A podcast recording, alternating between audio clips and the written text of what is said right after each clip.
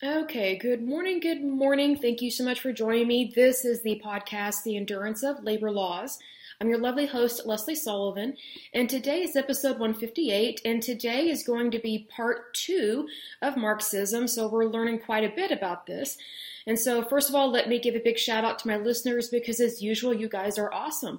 So, a big shout out to the United States, the Russian Federation, South Africa, Japan, Germany, and Uzbekistan. Good to see all of you. So it's really interesting to be learning about all this because I did not know that Karl Marx was also intertwined with, I think it's pronounced Frederick Engels. And actually, it's those two men that really developed Marxism and communism. So it wasn't just one or the other. It's kind of like they both had an idea uh, how to have communism, and basically they both hated the. well, the United States, but um, they both uh, hated capitalism, like basically with a passion.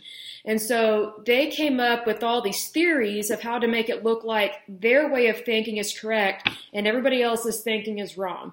So that's another reason why we have to be careful about the theories that we believe in and things that we teach our children and just things that infiltrate and affect our societies. It's, it's very concerning. Um, it's just really concerning because I look at a point of view as, you know, if we don't have an economy then we don't have jobs, we don't have houses. We, I mean, it's just, it's terrible. But see, here's the thing: what these two guys, for whatever reason, Karl Marx and Frederick Engels, just bizarrely, it, it's like they're they claim to be for mankind, but they're really not. Because if you think it's okay to take from one person and give to another, then then you're okay with thievery. So, you know, I do want to dive into these two individuals separately and take a look at okay, what was their childhood? You know, where where exactly were they from per se? What was going on in their country at the time? when they were going through all this stuff and what molded them into the men that they became. Because typically, when someone becomes who they are, it's typically because of things that happened in their childhood or maybe where they're from or their country or things like that. And so, Karl Marx and Frederick Engels um, were very much, I guess you could say, revolutionaries of their time. And what I find very interesting is that they somehow found a way to fool the masses because they they blamed the rich for all the problems. They blamed capitalism for all the problems. And you know that's very similar to critical race theory. Because critical race theory shames and blames. Well, so does communism, so does Marxism. Technically, so does fascism, but fascism is more along the lines of a very immoral way of promoting nationalism because there's nothing wrong with loving your country, nothing at all. But fascism takes it to the extreme, like what the Nazis did. And just FYI, we are having a problem with gnats here in Oklahoma. I don't know why. Maybe it's because I'm growing pepper plants inside, but just FYI, if you see me going like this, it's because of gnats. So, um, oh, FYI to my listeners, I am recording this for YouTube, but I am saving a track for the audio. So, again, let me know if you guys are able to hear it, you know, the way that you're used to hearing it whenever I post this to my podcast. But um, if you are listening to my podcast, do look me up on YouTube. I have a YouTube channel called The Endurance of Labor Laws. Um, these last two videos, you will actually get to see me. You'll actually get to see who I am, all those good, wonderful things, and maybe uh, in the future we can do a live YouTube uh, viewing and you know we can see each other, that kind of thing. That would be awesome to see my listeners. Love you guys very much. So, but FYI, uh, my listeners, um, if ever you you hear me saying, hey, oh, oh, there's another gnat, it's because my, my viewers on YouTube are seeing me swatting flies over here. So, FYI, be aware of that. Nature is a blessing for sure. I don't know why we have gnats, but it is what it is. But let's go ahead and dive into this. So, we're looking at Karl Marx and Frederick Engels in terms of the history of Marxism. As I said previously, we will dive into Karl Marx and Frederick Engels in separate uh, episodes because I think it's very important to understand why they thought this stuff up because it was very disturbing um, the way they started it, how they founded it, and plus people during their time were very concerned about their basically their own little theology, even though they're anti-religion, and uh, you know one of them is uh, kind of anti-monogamous marriage. Um, but it's very interesting that you know, communism, there are aspects of it that are very similar to, uh, I think it's called libertarian.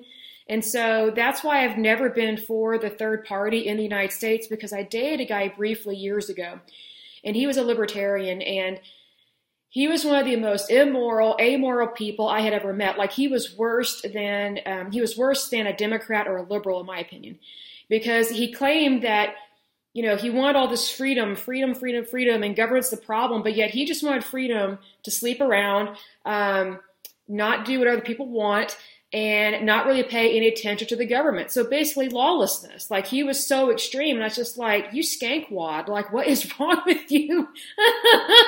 And um, he got a, a woman knocked up, has a daughter out of wedlock.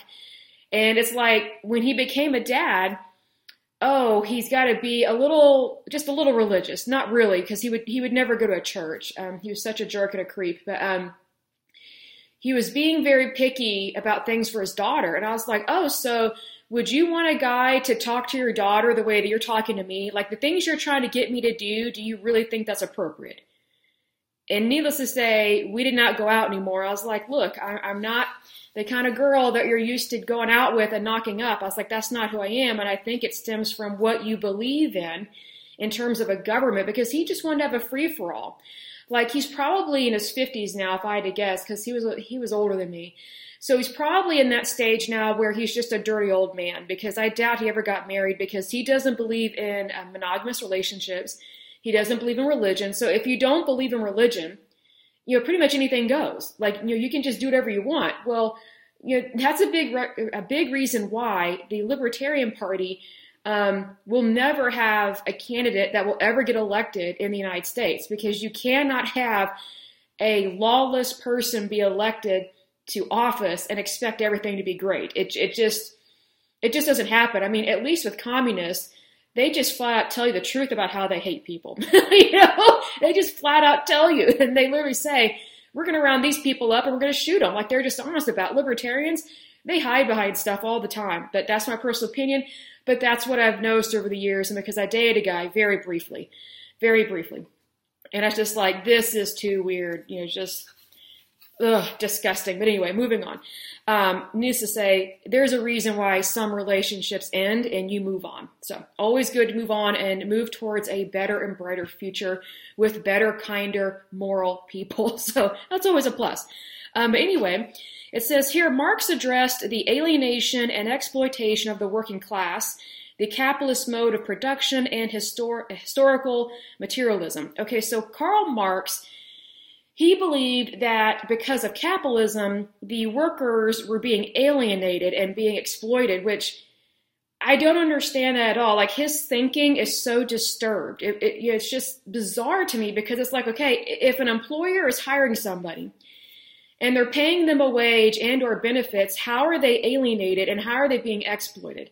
Now, mind you, um, Karl Marx and Frederick Engels, you know, during this time frame were, were I think we're coming out of the Industrial Revolution. I'm trying to remember when exactly that happened, but there's a lot going on in terms of industry. So this is back during a time when these two guys were alive that we did not have OSHA. We did not have all these health and safety standards, these health and safety protocols, because again, as I've said in times past, if you look at every industry that we have, at least here in the United States, at some point it had to start at the beginning, right? You would expect that with anything. Like when you're when you're writing a book, for example, you basically start with chapter chapter one, right? Or you start with an idea. And then that idea can change and, and go where it needs to go, right? Well, here's the thing. It's the same thing with industry. So the, the safety protocols that we have today, a lot of them, unfortunately, are in place because we learned from a dangerous situation of what not to do.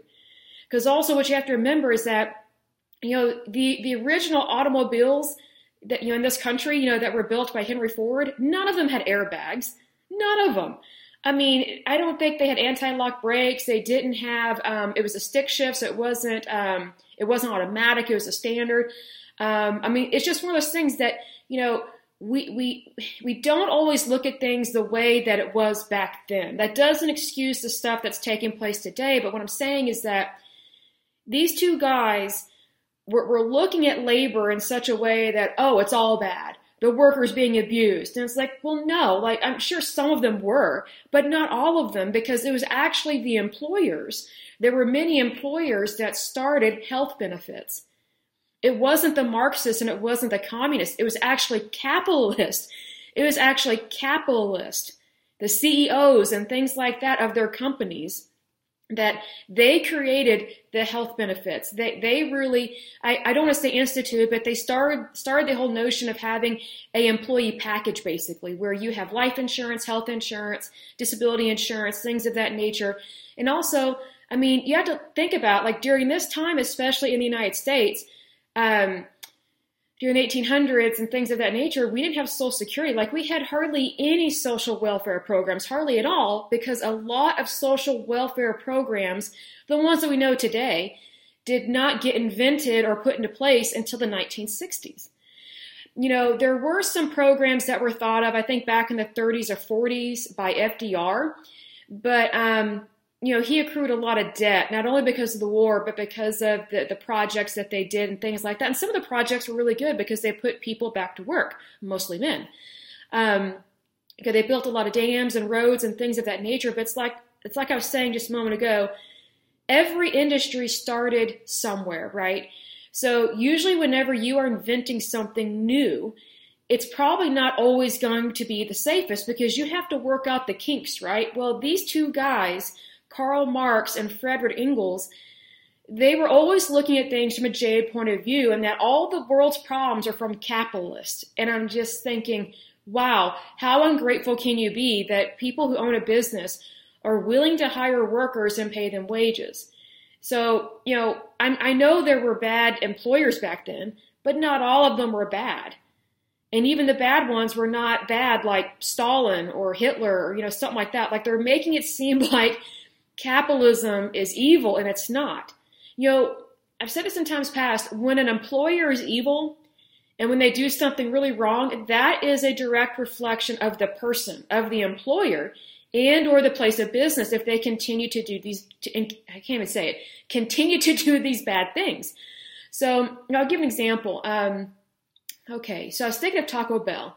I remember years ago, um, there was like a manager or something or an employee that um, he he got drunk and had to be driven home by like Uber or whatever it was, and I guess he wasn't very nice to the Uber driver.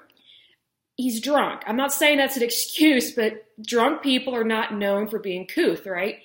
Well, this Uber driver shamed and blamed this guy, I guess some type of executive, because he worked at the corporate office of Taco Bell, he he basically broadcasted what this guy did and said his name or whatever and who he worked for. Well, that guy lost his job, the, the executive with Taco Bell. And I just thought, wow, shaming and blaming. Like, you gotta be kidding me. Here's the thing, like, Taco Bell, they should have totally told that Uber driver off and been like, could you please not shame and blame our employees? Like, if you have an issue with that person, you need to talk to them like when they're sober or whatever. But you know, when someone's off the clock, they're not representing Taco Bell or any company. They are representing themselves. Unfortunately, this Uber driver, you know, threw such a hissy fit that it cost this guy his job. I was like, oh, that's great. Now we've got someone else that's unemployed. Congratulations, Uber driver. You just ruined someone else's life. Like you cost them their health care, their medical benefits, their dental insurance, their life insurance, and he doesn't have a job. I mean, I mean, it's just like, are you kidding me? Like, are, are you really going to, you know, let me put this way, are you going to assist with employers firing every drunk person on the planet? Like, do you never get drunk, Mr. Uber driver? It's just like, you know, I'm not for alcoholics, not by any means. I'm not for drinking like that, but I'm just saying that, you know, here you have a low wage worker purposely getting in trouble a executive of a company that goes directly into communism and Marxism, you know, because you have this class warfare. And so here's the thing that Uber driver should have been fired. He should have been fired because he violated a confidence, basically. And you know, here's another thing: if someone's being rude to you, you don't blame the company where the person works. I mean, if the person was on the job, you know, let's say it's a worker that's actually at a Taco Bell, then I would see, yeah, call the company and make them aware of it. But this other situation, I have no doubt this Uber driver was like, Who are you to treat me like that kind of thing? I have no doubt he's like that. It's like, Well, here's the thing.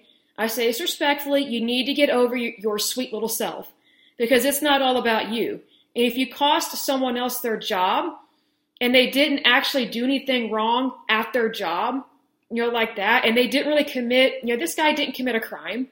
I mean, he didn't do anything immoral or illegal. He was just rude. I mean, you know, are, are we going to have the ghetto police? I mean, that's kind of what's going on right now with people being super sensitive and, oh, I'm offended, I'm offended kind of thing. You know, you know, hashtag I care, but I'm going to get you in trouble kind of thing. You know, it's, it's just this moodiness that takes place. Well, this very much reminds me of Marxism and communism because it's like the workers, you know, it's like, how I describe this? Uncouth workers, I'll say this. Uh, jealous workers, that's a better word. Jealous workers that envy people who make more money than them do not have an excuse or any reason whatsoever to target someone who makes more money than them and then do everything they can to get them fired, which is exactly what happened in this Taco Bell situation, which was shocking. I was like, wow, Taco Bell, way to turn on your employees.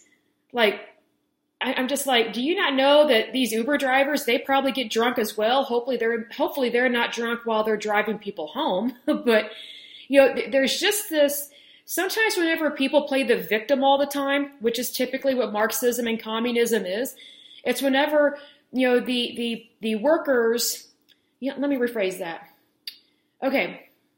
So when I'm talking about workers, I'm not talking about the workers that Karl Marx is talking about here or Frederick Engels. So I kind of feel like there, there are two different types of workers in the workforce, at least here in the United States. I feel like there's the haves and the have nots. The have nots are always wanting what the haves have, right? So they're going to do everything they can to shame and blame them, you know, you know, lie about them, make a cut at them, things like that. The haves, you know, they're earning a living. Are all of them perfect? No. But you see, whenever you have the have nots, you know, what would be beneficial to, to the have nots is to say, okay, what can I do to make more money? What can I do to raise my social status? What can I do to earn a better living? Unfortunately, sometimes the have nots, they don't think that way. Sometimes they think like a communist or a Marxist and they think, well, those people who have that money, they don't deserve that. So whenever these, these haves or these people that have more money, even in the middle class, you know, um, whenever they have more money, the have nots look at anything that, that the people who make more money, they look at them as in, in such a way that they think, okay, you know, if they make a mistake, what can I do to get them in trouble? Because I deserve that money, they do not. So it's like the people who make more money are being targeted. An example of this is the paparazzi targeting like movie stars and things like that because the paparazzi, they're typically not making that good of money. And they really have no respect for actors and movie stars and things of that nature or people that are that are popular. And it's like, you know, that's exactly what this is like. It's people wanting something that doesn't belong to them. And it's like, you gotta be kidding me. Like, that's called greed. So it's, as I've said in times past with communism and Marxism, you know, they claim to care about the worker, but here's the thing. Once that worker, you know, becomes rich or moves up to the middle class, then the very ideology of Marxism and communism will turn on that worker that is now making more money. And then now the workers that don't make as much or haven't been making as much, now they turn on their very own who has started to make more money. So it really does matter what you focus on and what you think about because that will determine the trajectory of your life. So you want to have a better life. You want to be successful, all those good, wonderful things. Well, see, here's the thing if you're constantly looking at someone else and thinking, I wish I had what they had, and that kind of attitude, you're never going to get it.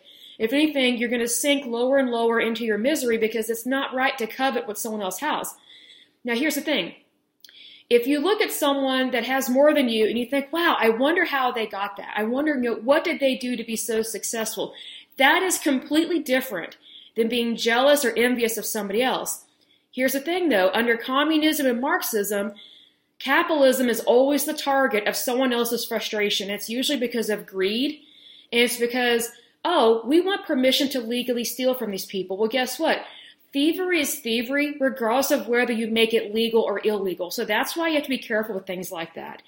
So, hence, you know, that's why sometimes I want to know how are these people raised that think of these theories, because sometimes how someone's raised determines just the bizarre thinking they have as an adult and they don't realize, okay, just because you were raised in dysfunction does not mean you have to be a dysfunctional adult. Like you can choose to be normal, but you have to acknowledge that what you were raised in or what you were practicing or what you believed in was wrong.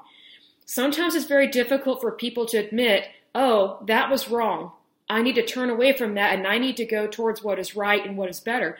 That's why later on we are going to look into the childhoods and um, the life of Karl Marx and Frederick, Eng- Frederick Engels, excuse me, because that determines a lot of what people think about. And what you think about typically is what you end up doing. That's why I've said in times past, we need to be careful what seeds we plant in our brain. Because everything we plant in our brain, it takes root, whether we like it or not. So we need to be careful about those things. So it says in terms of Karl, Marx, um, he was famous for analyzing history in terms of class struggle. Oh, here we go. Uh, summarized in the initial line in, uh, introducing the Communist Manifesto, which he wrote in 1848. So even going back to 1848, there were people that hated uh, capitalism. But a lot of these people were from the Soviet Union because Karl Marx and Frederick Engels, a lot of their stuff comes from the Soviet Union, and a lot of them were raised over there. So what you have to remember is that Russia, um, you know, modern day Russia today, it's nothing new in terms of its really strange way of thinking.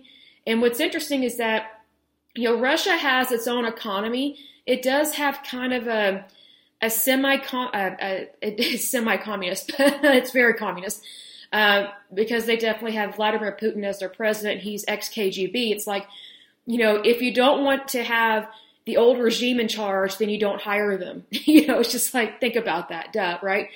And so um, you know, Russia is very much still um, semi Soviet bloc thinking, but and it's still semi-anarchist kind of thing because that that is some of its roots dating back to different revolutionary periods in its history.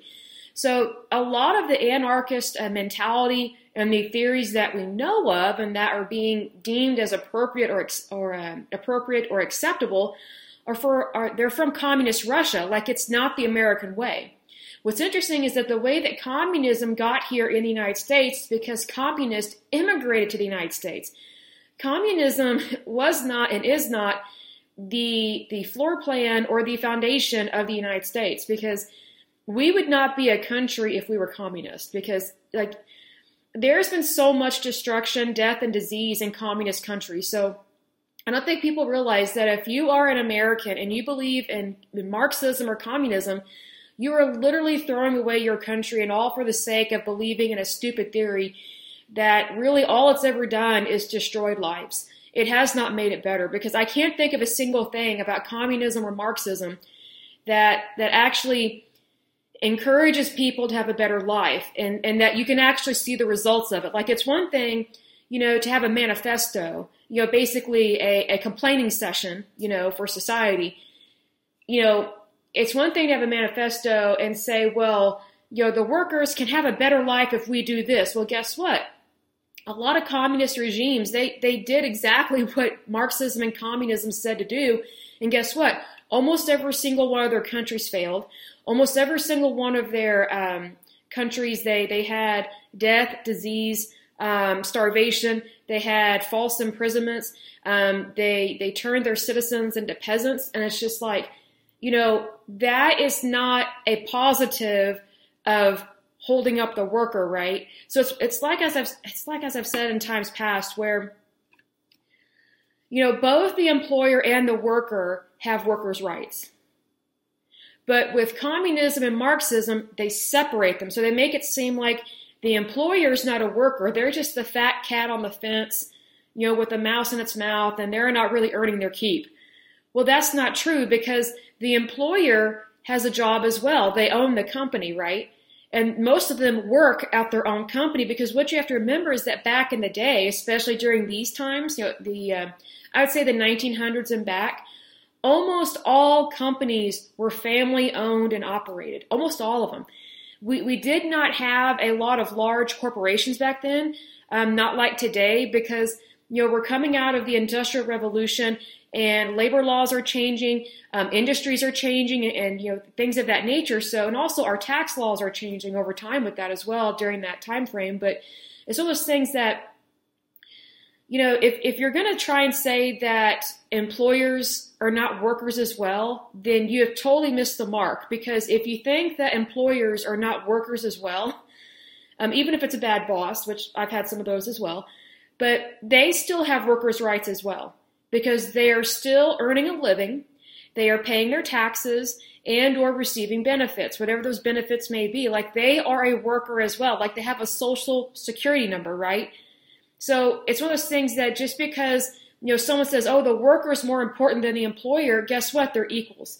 Because if you don't have equality, then you have inequality. Well, the only way that Marxism and communism really works is if you no longer have equality, you, you, you somehow separate the worker from the employer and you make it seem and you make it seem like they're always butting heads all the time. Of course, people are going to butt heads, but it's not at the rate at what these people are saying. Karl Marx and Frederick Engels, like all they did was was fan the flames of discontent amongst workers that were already unhappy for whatever reason not all of them may have been unhappy about their job.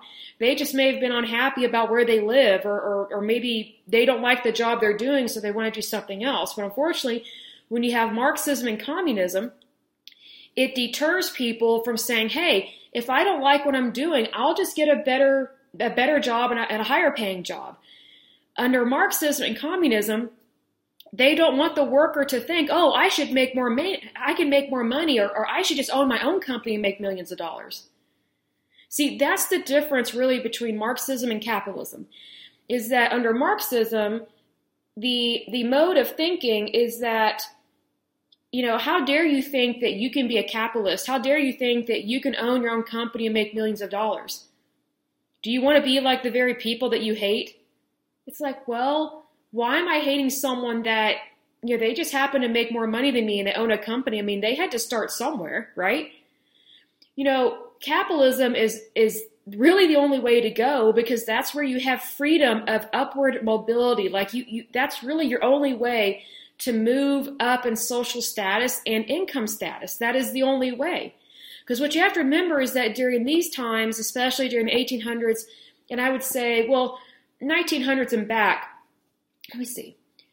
I, I would say I would say the middle class did not come about till maybe the 1950s because that's when the baby boomers, a whole bumper crop of them, were born, and uh, their families, um, you know, they were starting to build houses and things like that, more like cookie cutter houses, like pop up houses or whatever, because it was affordable for regular everyday people.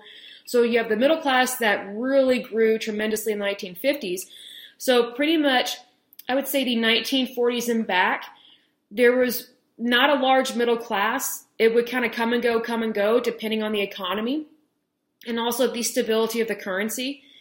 But you always had the the lower uh, lower income class and the higher income class, right? Well, under Marxism, they don't ever want people to move out of the lower income class and move up to middle class and or the upper class. Marxism wants to degrade and depreciate the upper class, the rich people, steal everything they have, you know, uh, confiscate their bank accounts, confiscate their property, um, maybe even kick them out of the country or imprison them, and so make everybody equal. So then everybody is poor. And th- there's no mobility, there's no upward movement into having a better life. That's Marxism, that's communism uh, capitalism is where you can start at the bottom. You can start out with nothing and you can shoot straight to the top if you want to. If you have a product or an idea or you have an innovation or maybe you want to go back to school, get more training, by all means go, go do it. Like, you know, there, there's pie in the sky. I mean, look at it this way. If you shoot for the stars and you miss, at least you will land on the moon. At least you're shooting upward, right? So, but under Marxism, your, your trajectory is not upward, it's downward or staying the same. So you're just always doing this or you're going down because they don't want you to do better. They don't want you to have a better life because if you have a better life, then oh, you're you're going to turn to one of these mean uh, religious capitalists, and we don't want that. We don't want religion. You know, we don't we don't want people to have wealth. Although what's very hypocritical about that is that Marxists and communists typically are not poor. because they love money. They have very much a big problem with greed. So it's not like, you know, they're eating cream of wheat every day. So be aware of that. So interesting uh, to move on. It says together with Marx, Engels co-developed the communist theory. So there, there are these two guys. They're kind of thinking along the same lines, right? Marx and Engels first met in September 1844, discovering that they had similar views of philosophy and socialism concerning there. So FYI, socialism is very much a problem because it's kind of the the the the younger sibling to communism or to fascism. So that's why you have to be careful about socialism because it's just baby steps towards taking more and more away from citizens. Okay. So these two were, were socialist. Okay. So then they took their socialism to the extreme, which was communism. Okay. Very concerning there. Okay. So discovering that they had similar views of philosophy, and socialism, they collaborated and wrote works such as The Holy Family. Good luck with that because it's not really holy to be socialist or communist, that's for sure. After Marx was deported from France in January uh, 1845, they moved to Belgium, which permitted greater freedom of expression than other European countries. So they were having an issue with the, um, I would say, the government authorities because they they were practicing something that was not for their country that was not bringing the country together. It was pulling communities apart. So they were it's like you know they very much were these these revolutionists or these or these revolutionaries that were not having a positive effect on on communities or societies. It was they were causing issues is what this is saying. It says in January uh, 1846 they returned to Brussels to establish the Communist Correspondence Committee. So they're very adamant that they're going to invent this theory and they're going to spread it to bring people into their party because they know that if they can be extreme, they can be different. And sometimes people join a party or a way of life because it's different. Not because they agree with it, but because it's different. So they're really revving up here, trying to convince people of what they want to do and that it's the right thing to do, even though it's not, because it has the government authorities of several countries very concerned. And this was in Europe at the time. It says in 1847 they began writing the Communist Manifesto, so they wrote it together, based on Engels' The Principles of Communism. Six weeks later, they published the 12,000 word pamphlet in 1848, excuse me, February 1848. In March, Belgium expelled them, so they're getting kicked out of a lot of countries, and they moved to Cologne, where they published a politically radical newspaper. Not surprising, right? By 1849, they had to leave Cologne for London. The Prussian authorities pressured the British government to expel Marx and Engels, but Prime Minister Lord John Russell refused. After Marx died in 1883, Engels became the editor and translator of Marx's writings. So who knows if what is in this is actually what Marx said or what he wanted. So it's one of those things when you have someone else doing your work, you know, you never really know what's going to be published, right? With his Origins of the Family, Private Property, and the State, which was published in 1884, it analyzed monogamous marriage as guaranteeing male social domination of women um, also, to the capitalist class's economic domination of the working class, Engels made intellectually significant contributions to feminist theory and Marxist feminism. So here's the thing. Feminism, come to find out, is nothing new. It was not new um, in the 1970s, even in the 1960s or 1950s. That was news to me. I know that feminism kind of revved up in different parts of history, but, you know, I did not realize that Marxism was part of the foundation of feminism until I researched intersectionality feminism. And they were just blatantly blunt um, about that they very much believe in Marxism and that that very much determines their feminism. And I just kind of thought, that's not right, or the feminist movement, because he, here's the thing Marxism goes against uh, capitalism. It's only under capitalism that women have had the most freedom, that women have the right to vote, they can own property, you know, they can become a a television executive or something. Like women have more mobility moving up under capitalism, as opposed to Marxism or communism, where everybody is pushed down, everybody is suppressed. You know, it's one of those things that, in regards to marriage, that you know, you, you can have the viewpoint that, you know, if a woman has to change her name to the man's last name, that that's male domination. Well, I can see it being both ways. But see, here's the thing family trees have always been, in terms of genealogy, have always gone down through the male line.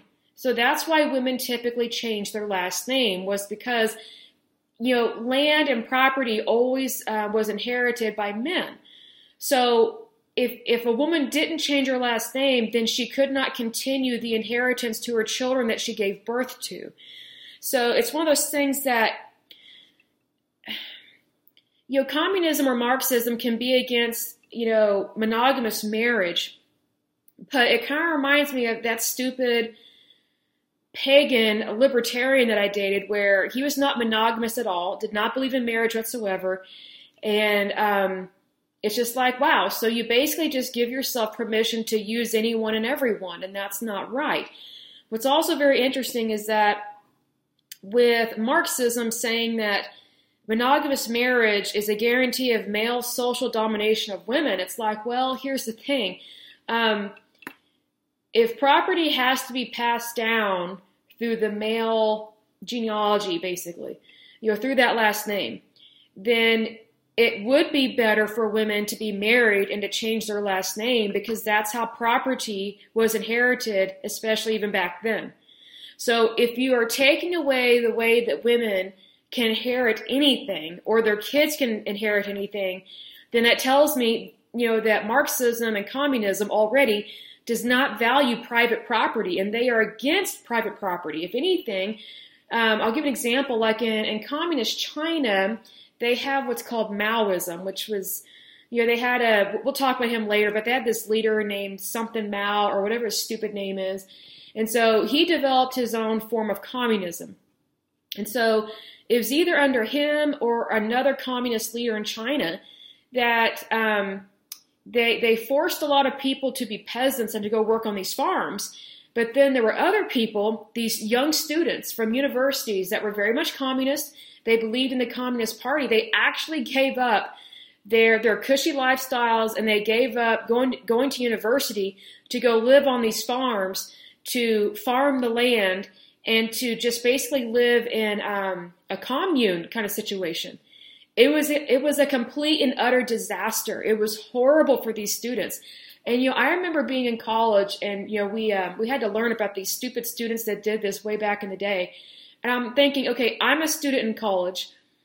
There is no way that I would leave school, go live in a commune, um, give up my education, you know, give up my my family or my way of life, and just give everything to the government, so to speak, and be a farmer.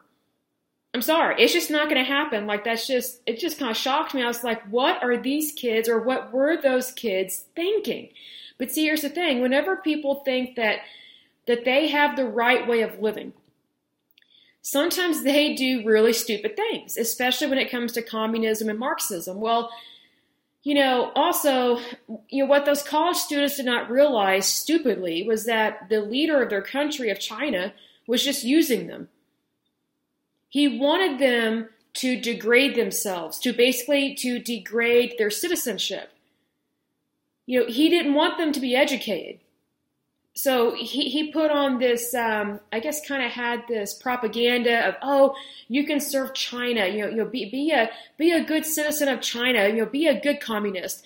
And, and go work on on these farms. You know go work on this land. It's like who does that? You know give me dairy queen. Give me a car. You know, you know give me my college education. Or don't give me it. You know let me work towards it and earn it. Uh, i need to be careful about that because there's so many people usually very young, that think that they shouldn't have to pay uh, for their college education. It's like, well, someone's paying for it, and if it's not you, it's somebody else. So maybe you should say thank you to people that uh, their tax dollars were being used um, for you to go to school. So anyway, you know, what's really interesting, you know, with Marxism is that it has really spread, but it's not always it's not always in, in the terms of Marxism because what I found to be very interesting is that there are so many leaders, mostly bad leaders, that follow this, that that they take communism like in some way or in some way or some shape or way and they they manipulate to what they want it to be for their country. So it's almost like they you know, do you do you guys remember back in the day when you could buy like a, a, boat kit or something? I seem to remember this. Like you could buy a boat and you could paint it whatever color you wanted. Like the, the company that made them, I can't remember who it was, but basically you were given the shell of a boat, you know, the structure of it, and you had the engine and everything like that, but you could paint it and decorate however you wanted it, right? Well, that's kind of like what the, these communist countries have done. They've taken Marxism. So let's say you have my phone here. So let's say they, they purchase their package of Marxism. So they purchase it. And then they change the outside. They change, you know, the seats and things like that. And so they make it their own form of communism. Even though it is still rooted in Marxism, it's just now they've made it their own kind of communism, which is what has happened in Russia um, I would say, is it Bolivia, if I remember correctly? Russia, Vietnam, um, technically North Korea, but I mean that's just a dictatorship anyway. He's a nut. Um, and any of any of those countries that are in the Soviet bloc, which would also include the uh, Ukraine and um, possibly Crimea. Um, let's see, some other countries I can't think of. Anyway, um, there are so many countries that they they get the template of Marxism and then they they twist it into what they want it to be implemented in, in a certain way in their country for it to be Marx uh, not Marxism but communism, so that way they can suppress their people and take over first of all the banking system, eliminate private property. Because you know, I've read parts of the, the Communist Manifesto and some other writings by these people, and it's really kind of shocking how they're not pro family, they're not pro private property. They're all for everything being ruled and dictated by the state. And it's like, well, if you're against workers being manipulated by an employer, why would you be okay with a government manipulating all citizens? It makes no sense to me. Like I have I have never heard of this. You know, until looking up, you know, all this different k- kinds of communism and it's just like, wow, so why would you sacrifice your freedom just to support the state. It's like, well, you know, the state belongs to the people. So that's why you have to focus on your on your citizenship. You have to focus on your rights as a citizen before you focus on your rights as a worker because if you if you don't understand your rights as a citizen, then your work is directly impacted. Because if, if you don't well basically if you don't have the rights how do I describe this? Let me put it this way. So if your government thinks that that you shouldn't be free, then you really are not a citizen of your country. You are a slave of your country, which is exactly what is happening in China. And it's also happening in India via the caste system, which they claim they don't have anymore, which they do. Uh, it is pre- uh, predominantly in their villages and it's outside their city limits and things like that. And so it's kind of like, you know, you, you can't I guess what I'm trying to say is that you can't say you care about people, but yet actively and proactively oppress them and suppress them because that's not caring about the people. That that's that is deterring the outcome of their prosperity, which means that basically you don't want them to be prosperous, you don't want them to have a good life. That's why in communism, one of the first things bad leaders do in Marxism and communism is they take over the banks and they take over people's private property because they think that, you know, since you're not viewed as individual anymore within Marxism, then who needs private property? You know, we should all just live on one big commune. Well, I don't think so. Literally, I don't think so because that's not how people work. People want to own their own property. Even communists, you know, want to have their own house. You know, it's it's one of those things that, you know, know, let's put it this way. One way to have your country fail is to become Marxist, and nobody has a bank account anymore. So if you do have a job and you're earning a living, which in a Marxist country would be an absolute joke because you're not earning a living, you're just being fed the scraps off the table of whoever your communist leader is, basically. But here's the thing if your government um, takes over your banks and your bank accounts and you have a job, where are you going to cash your check and how are you going to support yourself and your family? And also, how are you going to be able to pay for your house? How will you be able to pay for your utilities? Like, how will you be able to, how will you be able to afford to do anything? Because if everything comes from the state, then then you don't have the freedom to get a better job. You do not have the freedom to get a better house. You do not have the freedom, especially to move, because one of the things we've talked about this in times past with, with communist China, there are people over there, especially the, the peasants, um, they do not have freedom of movement at all. They very much have factories, and those those workers have to show up, um, even if they've just had a baby. I mean, and if they just had a baby, they have to prove that it's only one or two. Like they have to prove that they haven't had too many. You know, it's one thing I saw that was really creepy, and I'll close with this. There was a documentary I saw about communist China, and it was about how horrible it is to women. And so, um, one of the things that the Communist Party does to control the the human population is at all these jobs that are, that are quote unquote in the private sector, but they're really not. Um, they have people in charge, and so if it's if it's a, a labor force of women, they have a really butch looking kind of Chinese woman that's in charge of them, which you wouldn't think that would happen. You, you wouldn't think you'd have a butch Asian, but they do have them. And so um, there's this female boss um, who is rough looking and um, she intimidates her female workers, but she also uh, kind of gets cozy with them. And but but she's just doing that to be nosy, like she's just being nice, so she finds out when they're having their periods. Because if she finds out they're not having a period, then then she can find out that they're having a baby, and then she can report that worker to the government. And so then that's how one way the Chinese government rounds up pregnant women, forces them to abort even almost at nine months, and then sterilizes them.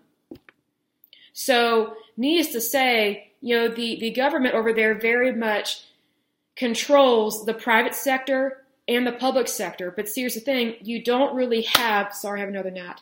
Um, if you don't really have a private sector, then technically everything is controlled or dominated by the government. And one way that the Chinese government controls the labor force, at least for women, is they use women against each other. And women are really good at that. Women make really good traders. They make really good vipers. Um, they make really good killers, to be honest. They really do. Like some of the cruelest, meanest spies um, I think during World War II were women because you wouldn't think women would be like that. You just would you just wouldn't. But I've worked with some women that I'm like, I could totally see them killing somebody. it's just like you know, and they're usually in their fifties. They're usually hormonal. They're usually menopausal, and they hate young women. I'm like, wow. So basically, all you have to do to control the human population is just you know hire some really mean menopausal women that can't stand young women that are fertile and basically rat on them is what, what will happen because um, that's kind of what's happening over in China. So, you know, I really wish women did not turn on each other, but unfortunately they do. And if you think that women are just these perfect, sweet little angels, I got news for you. Go live in a sorority house for like 12 hours. And you'll figure out that women can be really horrible to each other, even when they're younger, even in their teens or 20s, they can be horrible to each other. Horrible. So it's one of those things that, you know, it's really sad, but, you know, one thing that, that any evil government can do is they will use any avenue against their own citizens. So they will, they will pit one group against another. And so what they'll do is they will use their own citizens to entrap other citizens. So it's called, I think it's called public policing, if I'm not mistaken. That's basically where anybody in society, your neighbor, your boss, your coworker, can basically be policing you, but without you knowing it. And then you get reported to the government. And in terms of communist China, you know, they, they basically have a really good, a really good police force that doesn't even necessarily work for the government because they're just public policing. And what's very interesting, side note, just thought of this, um, that's very similar to Sharia law because they have public policing. They have these people that are do-gooders, right? That they want to make sure that the the the the um, the society is not contaminated by people that do not agree with the government. So they they have public policing. And in regards to Sharia law, I've mentioned this before. I actually saw a picture where this guy was whipping this woman brutally, and she was in a hijab, like from head to toe. And I guess you know she accidentally showed a, a you know just a, a segment of her face, just a little piece of skin for whatever reason. And this is in a small community, right? Like this was not in a big city. He whipped her and she is hunkering on the ground. And I'm just like, that is someone's daughter. That is probably someone's wife. That is probably someone's you know fiance. And here this guy, a do-gooder of the moral law of Sharia law, just whips this woman horribly and graphically. And guess what? These other women, they're just standing there, just like, you know, it's like that's a great way to suppress women. So communism, what's interesting about your Marx's writing you know, he, he's against monogamous marriage, but yet if you go along with the mode of what is going on within communism, it's very anti female. It's brutal to women. It suppresses them, it forces them to have abortions, and it, it, also forces women to be sterilized. Like, how is that freeing? Like, it would be better for women to get married in a monogamous relationship and have as many babies as they want, as opposed to being communist, not being married. And then you have public policing, you have these hormonal, menopausal, uh, bitter Betty, viper women policing you. See, communism and Marxism actually turns workers against each other. So now it's not just the workers against the employer, it's all, it's everybody against everybody. So that is not the way we are supposed to live. But it's one of those things, if you get rid of religion, if you close churches, and if you squash any form of capitalism, people are going to act like animals. And that's where communism and Marxism comes about. I mean, if you want an example of that, I would read The Lord of the Flies. That's what it reminds me of because when, when you have lawlessness, anything goes. I mean, and what's interesting is that communism and Marxism claims to be the law and to be the, you know, the elitist and we know how to act and we know how to treat people. You know, if you're forcing people to not practice their faith and you're, if you're closing churches, you're taking over private property, um, you're confiscating people's bank accounts, excuse me, and um, you're taking over places of business, and oh, and you're forcing women to get abortions and be sterilized, um, that's not freedom. That's not freedom it's very cruel, grotesque, and sick. And what's interesting is that when the Berlin Wall fell, and you saw the difference between East and West Germany, or sorry, East and West Berlin or Germany or whatever, um, you you really saw the horrors of communism and what those people had been living under for so many years. And it's just like, wow, these people were isolated, they were secluded, they were not allowed to go to the other side of the wall. Um, it was considered a an offense. It was illegal to do so to try and escape. So it's one of those things that do you really want your government to be in charge of every little thing that you do, so much so that you're treated like you don't have a brain. And the moment you start to think for yourself, you're a traitor and you will be gotten rid of. That's what happens in communist China. That's what happens in any communist country or technically any kind of dictatorship. So it's interesting is that we have to be careful whenever whenever we are taking Marxism as a template, right? And we're saying, well, I like some of the ideas to it, but I'm going to make it what I want it to be. Do you really want to be like that communist Mao guy? Do you really want to be like Stalin or Lenin? I mean, really, like, do you want to be like some of these really bad people? You know, there was um, there's this one show I saw. It was a while ago. It, it's a fake show. It's not like a documentary or anything, but it's a fictional show. Um, so I didn't really enjoy it. I watched like one episode. It was interesting, um, but it was there was way too much foul language. It's like I don't need foul language in order to enjoy a show, and it, and it was really disturbing. But one thing I've never forgotten about it was there's this woman. Um, she's going to a job interview. And I'm pretty sure this is a, a BBC show. I'm pretty sure this is from the UK. I don't know why the UK has gotten so raunchy and so disturbing with their language and stuff. I'm just like, wow, very pagan, very weird. Um, please tell me you're not going back to your roots. But anyway, um, so this girl, she's in her 20s, she goes and interviews for a job. And um, she made the mistake, I guess she was nervous in her interview, and she made the mistake of quoting Hitler from his book.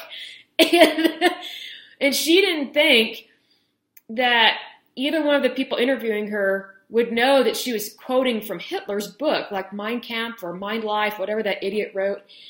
And so I think it was the woman in the interview, because she's being interviewed by a woman and a man. And the woman goes, Are you quoting Hitler in your job interview? Needs to say she did not get the job. And it was hilarious because I think that was the only part I really liked about the show. And then she goes to a party, and um, it's this a friend of hers um, that is having a baby, and the friend is like out to here pregnant, and this this her friend um, that you can tell she doesn't really agree with or really like because it's like they're in two different stages of life. You know, the girl that made the Hitler comment. quote, and it was actually a really good quote, surprisingly. But it's one of those things, if you know who said it and you know how bad they were, then you probably shouldn't be quoting them. Anyway, um, so she's looking for a job, quoting the wrong people, and then her friend is out to hear if the baby is married and everything. And um, you know, she's trying to be happy for her friend that's pregnant, and her friend is just weird, like just oh my gosh, just high on baby fever, you know. And and she, this stupid friend, made this creepy comment. I've never forgotten it. She said, um, basically, the girl that's looking for the job is congrat- congratulating her on being pregnant or you know having a baby or you know about to have a baby helping to celebrate her baby shower. And her friend just leans back and goes, Oh, I'm just a vessel for human life. It was just, oh, disgusting. it was so weird. It was just like, ugh, like gross. Like that's how she talks about childbirth. Like, oh, it, it was meant to be gross and disgusting. It was meant to be weird. because the girl that made the Hitler comment, just kind of looked at her friend like, whoa, like you're, you're just letting your body be, you just think that your body is only to be used for childbirth, a very excruciatingly painful process. it was just hilarious. It was gross, um, the way this girl worded it, but it was also like, wow. But anyway, it's a BBC show, so of course it's to be uh, inappropriate and weird, but, um, the, the look on that girl's face, the one that's looking for a job, was hilarious. It's kind of like a dark comedy and um, very different. But anyway, um, my point with that example is um, was that we need to be careful who we are quoting. Who are we looking to for advice, even if we don't realize it? Like you need to be careful about you know what you are aligning yourself with because you know it's like I've given the example of where okay we've got our template of uh, Marxism how can I make it mine guess what when you are America or when you are an American you have the Constitution of the United States. You know, what's interesting about the Constitution of the United States is that no one can take it and manipulate it. You know what I mean? But with Marxism, because it's just a theory, and it's not really how you're supposed to live, that's why it's been taken and made even worse. Marxism is bad in itself, but you know what's interesting is that the, you know whenever people take a leaf out of um, or, or a page out of America's book of how to treat people, they have a way better future because they they they then start to believe in democracy and freedom and all these good and wonderful things. But what's interesting is that if they don't take basically the Constitution of the United States and keep it in its entirety, like keep it for what it is, like not change anything about it, when they start to change it, that's when it's no longer democracy. That's when there's no longer any freedoms. You're basically taking the Constitution of the United States and tearing it up whenever you're just like, well, I'm going to take this document, this way of thinking, and I'm going to make it what I want it to be. That's arrogance. See, that's why we have these dictatorships. That's why we have all these bad leaders, is because they, they take something that they can't even think of but they know that's already not right in terms of Marxism, and they twist it and make it their own. Whereas You know, when people look to the United States and they look at our Constitution, there's there's nothing that you can do to make that better. And plus, you shouldn't be cherry picking things. See, that's you know, the Constitution is very similar to the Bible, where if you're not implementing all of the law, that's where you're going to have problems, big time, because you're one nation under God. Like that's why, that's why with the Constitution of the United States, it doesn't need to be changed you know, it, it doesn't need to be manipulated. It's already good in its in its natural form, like in its purest form, like as its original document. I mean, it, it's it set so many people free from the from the foundation and the beginning of the United States. Whereas whenever people take the manifesto of Marxists, you're, you're basically stripping people of their freedom from the beginning. You're limiting people from owning property. You are forbidding people from having a better life. And also, like, you're, you're giving bad people permission to try and take over banks. Like, you know what? That's exactly what the Nazis did in World War II. In fact, that's one of the first things they did whenever they uh, were invading people. They didn't always invade them with, I think what's called the, the Blitzkrieg or whatever. You know, they didn't always go in with tanks. One of the ways that the Nazi Party grew and grew tremendously was they would go in and just kind of slightly suppress people. It, it was just subtle. It's like, oh, well, we don't think these people should have businesses, but you can. It's like, well, they're not suppressing me. Is it really that bad? Yes, it really is that bad. What makes you think they're not going to come for you next? I mean, really think about it. You know, so then they would they would take over people's businesses. They would take over their bank accounts they would strip them of their rights. And so there were times that because the, the Nazis did those things, they didn't need to use their tanks because they had already won the battle of taking over these people. So it's kind of like, you know, you need to be careful what you ad- ad- adopt or adapt to, I should say, in your policies of your countries and also in your thinking in everyday life. Because I look at it this way why would you want to read the Communist Manifesto when you can read the Constitution of the United States. Because under communism, you don't have civil rights. You don't have any rights whatsoever. I mean, it's just, I mean, you don't have the, you know, the, um, you know, freedom of speech. Uh, not everybody has the right to vote because the only people that can vote should be registered communist. I mean, that's why the Communist Party of China does so well, is because really the only party that you can be registered for is the Communist Party. Well, that's a great way to win every election just make it so there's only one party.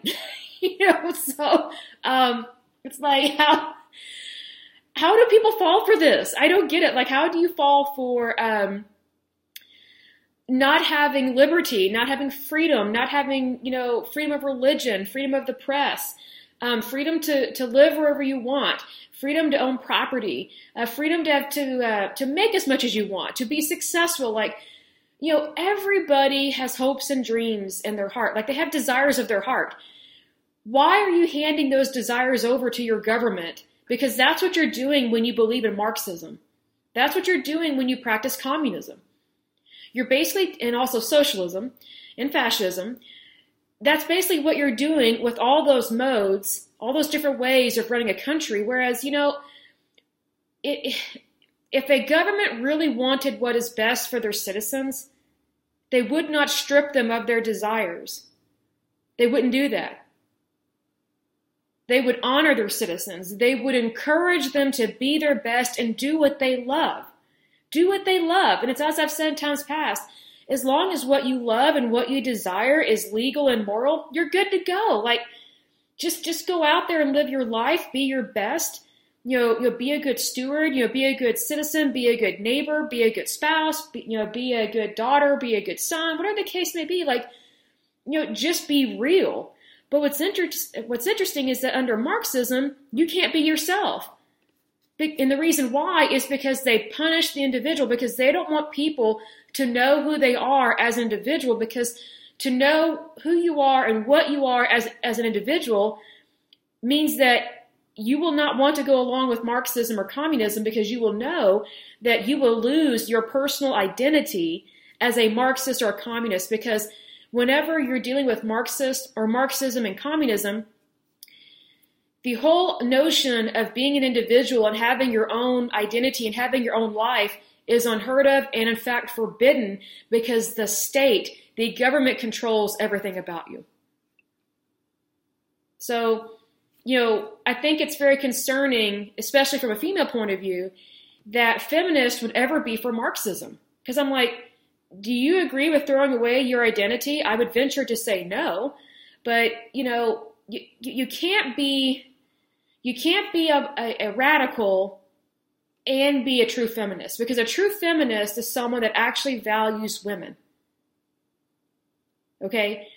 Under Marxism and communism, they don't value women because they don't value the individual. So it's like, okay, technically Marxism and communism, it's sexist. It's another way of oppressing women.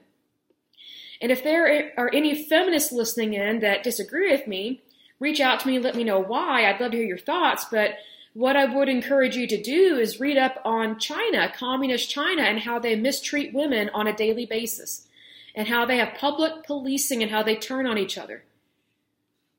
See, here's the thing if they did not have public policing in communist China, the Communist Party would fall, I think, fairly quickly because I think people would realize hey, you know, we need to be kind to our neighbors. We shouldn't be ratting them out on stupid stuff like this. Like, who cares if they have another baby? Like, whatever, they're married, or even if they're not married, you know, like, the, the woman just gave birth. Like, leave her alone. So it's one of those things that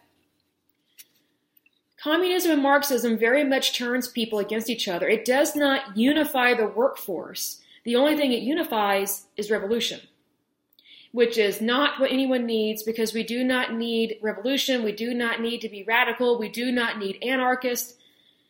I mean, if you want examples of this, look at every country that is in the Soviet bloc.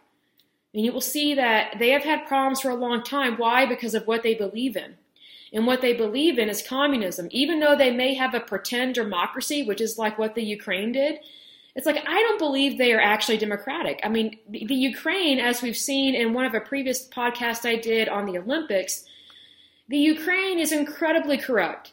A lot of those countries in the Soviet bloc are very much corrupt. They, they are not these dear, sweet little countries um, that have been liber- that have been liberated from the Soviet Union. Yes, they were liberated, but they were not these sweet, kind, gentle countries that people are making them out to be. Because, you know, you know, you can you can remove communists from the country, but you cannot remove the communist from the person.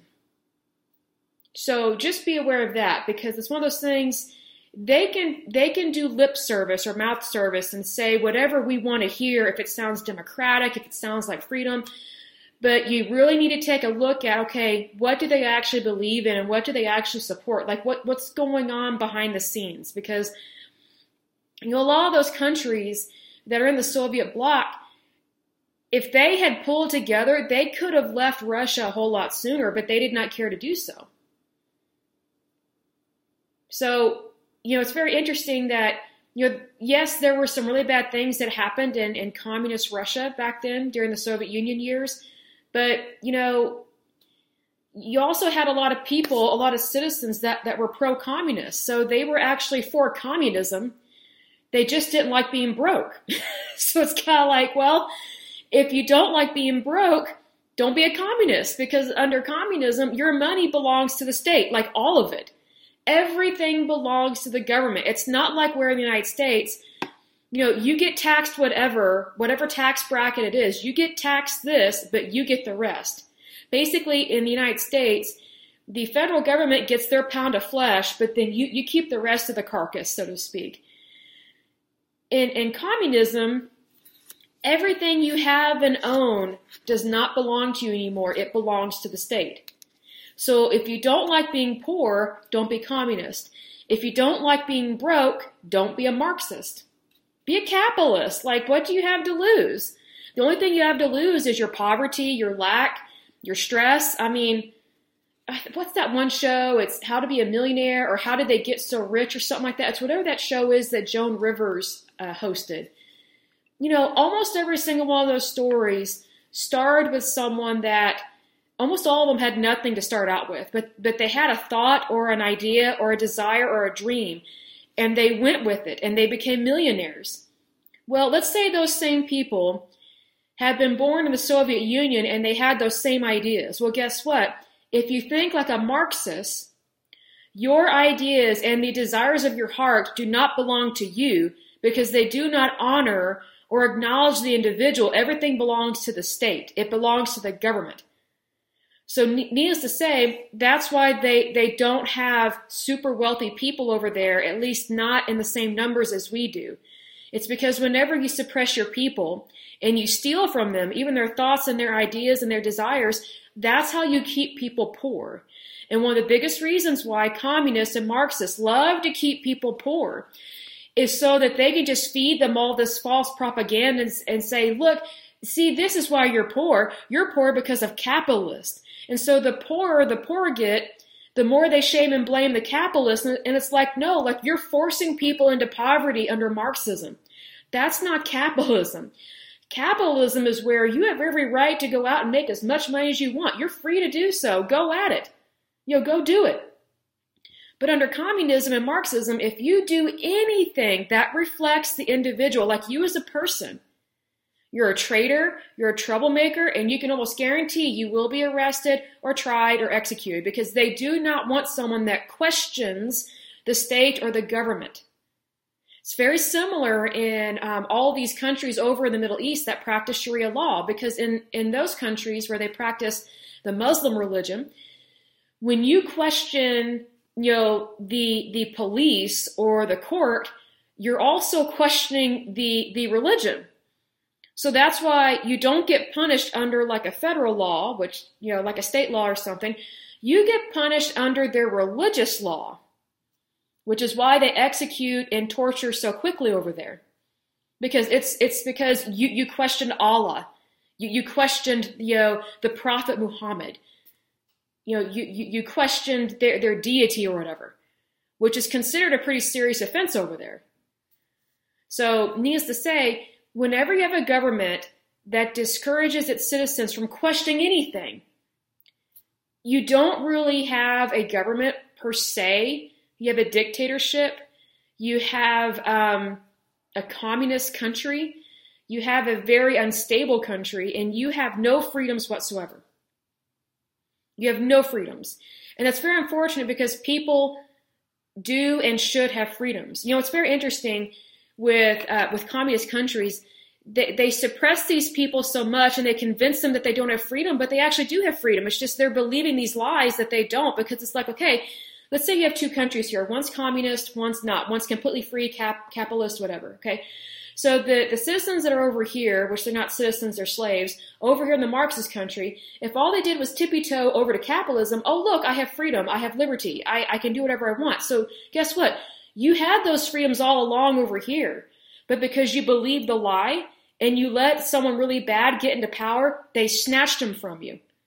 Even though technically you still have you have them because they, you know, freedom is inalienable rights, which comes from the, the Constitution of the United States, but also, you know, our founding fathers, when they wrote that document, they were thinking of it, you know, not only to found a new country, but also what is good for all mankind not just the United States, but for all mankind. So when they drafted the Constitution of the United States, they were drafting it for all for all countries and all civilizations to come in the future. Because equality and freedom comes from God. It doesn't come from mankind, and it especially does not come from a dictator. It does not come from Marxism. It does not come from fascism. Does not come from communism. And lo and behold, it does not come from socialism. If you want an example of where socialism is greatly hindering people, look at Trudeau and what his party is doing in Canada. It's very disturbing what they're doing up there. It's just like Canada, like, what is their issue? Like, they're not heavily populated and they're very strict about who they allow into their country to work there. Um, and yet they, it's like they reward terrorists and Muslims with money that they arrest. And it's like, wow, that's really a slap in the face to Canadians because it's Canadian tax dollars that are being paid out to these thugs. So it's kind of like, wow. Um, but see, here's the thing people keep voting for Trudeau. So it's one of those things like, you know, if if Canada wants to complain, I'm like, look to yourselves. Like, who do you have to blame except yourself for voting in someone that is basically a playboy, um, is not really educated, is a socialist, and, and values environmental programs more than addressing people's suffering? Like he cares more about politics than he does about the citizens. Well, you've got a little mini dictator there. The only reason why he's kept in, in line is because of the conservatives. I mean, but Canada, Canada has been socialist for a long time. So if Canada is complaining, and I know that it is, they really have no one to blame but themselves because how you vote or don't vote makes a big difference. So, needless to say, I will go ahead and end this podcast. But as usual, I pray that you're happy, healthy, and whole, that you have a wonderful day and a wonderful week. Thank you so much. Bye bye.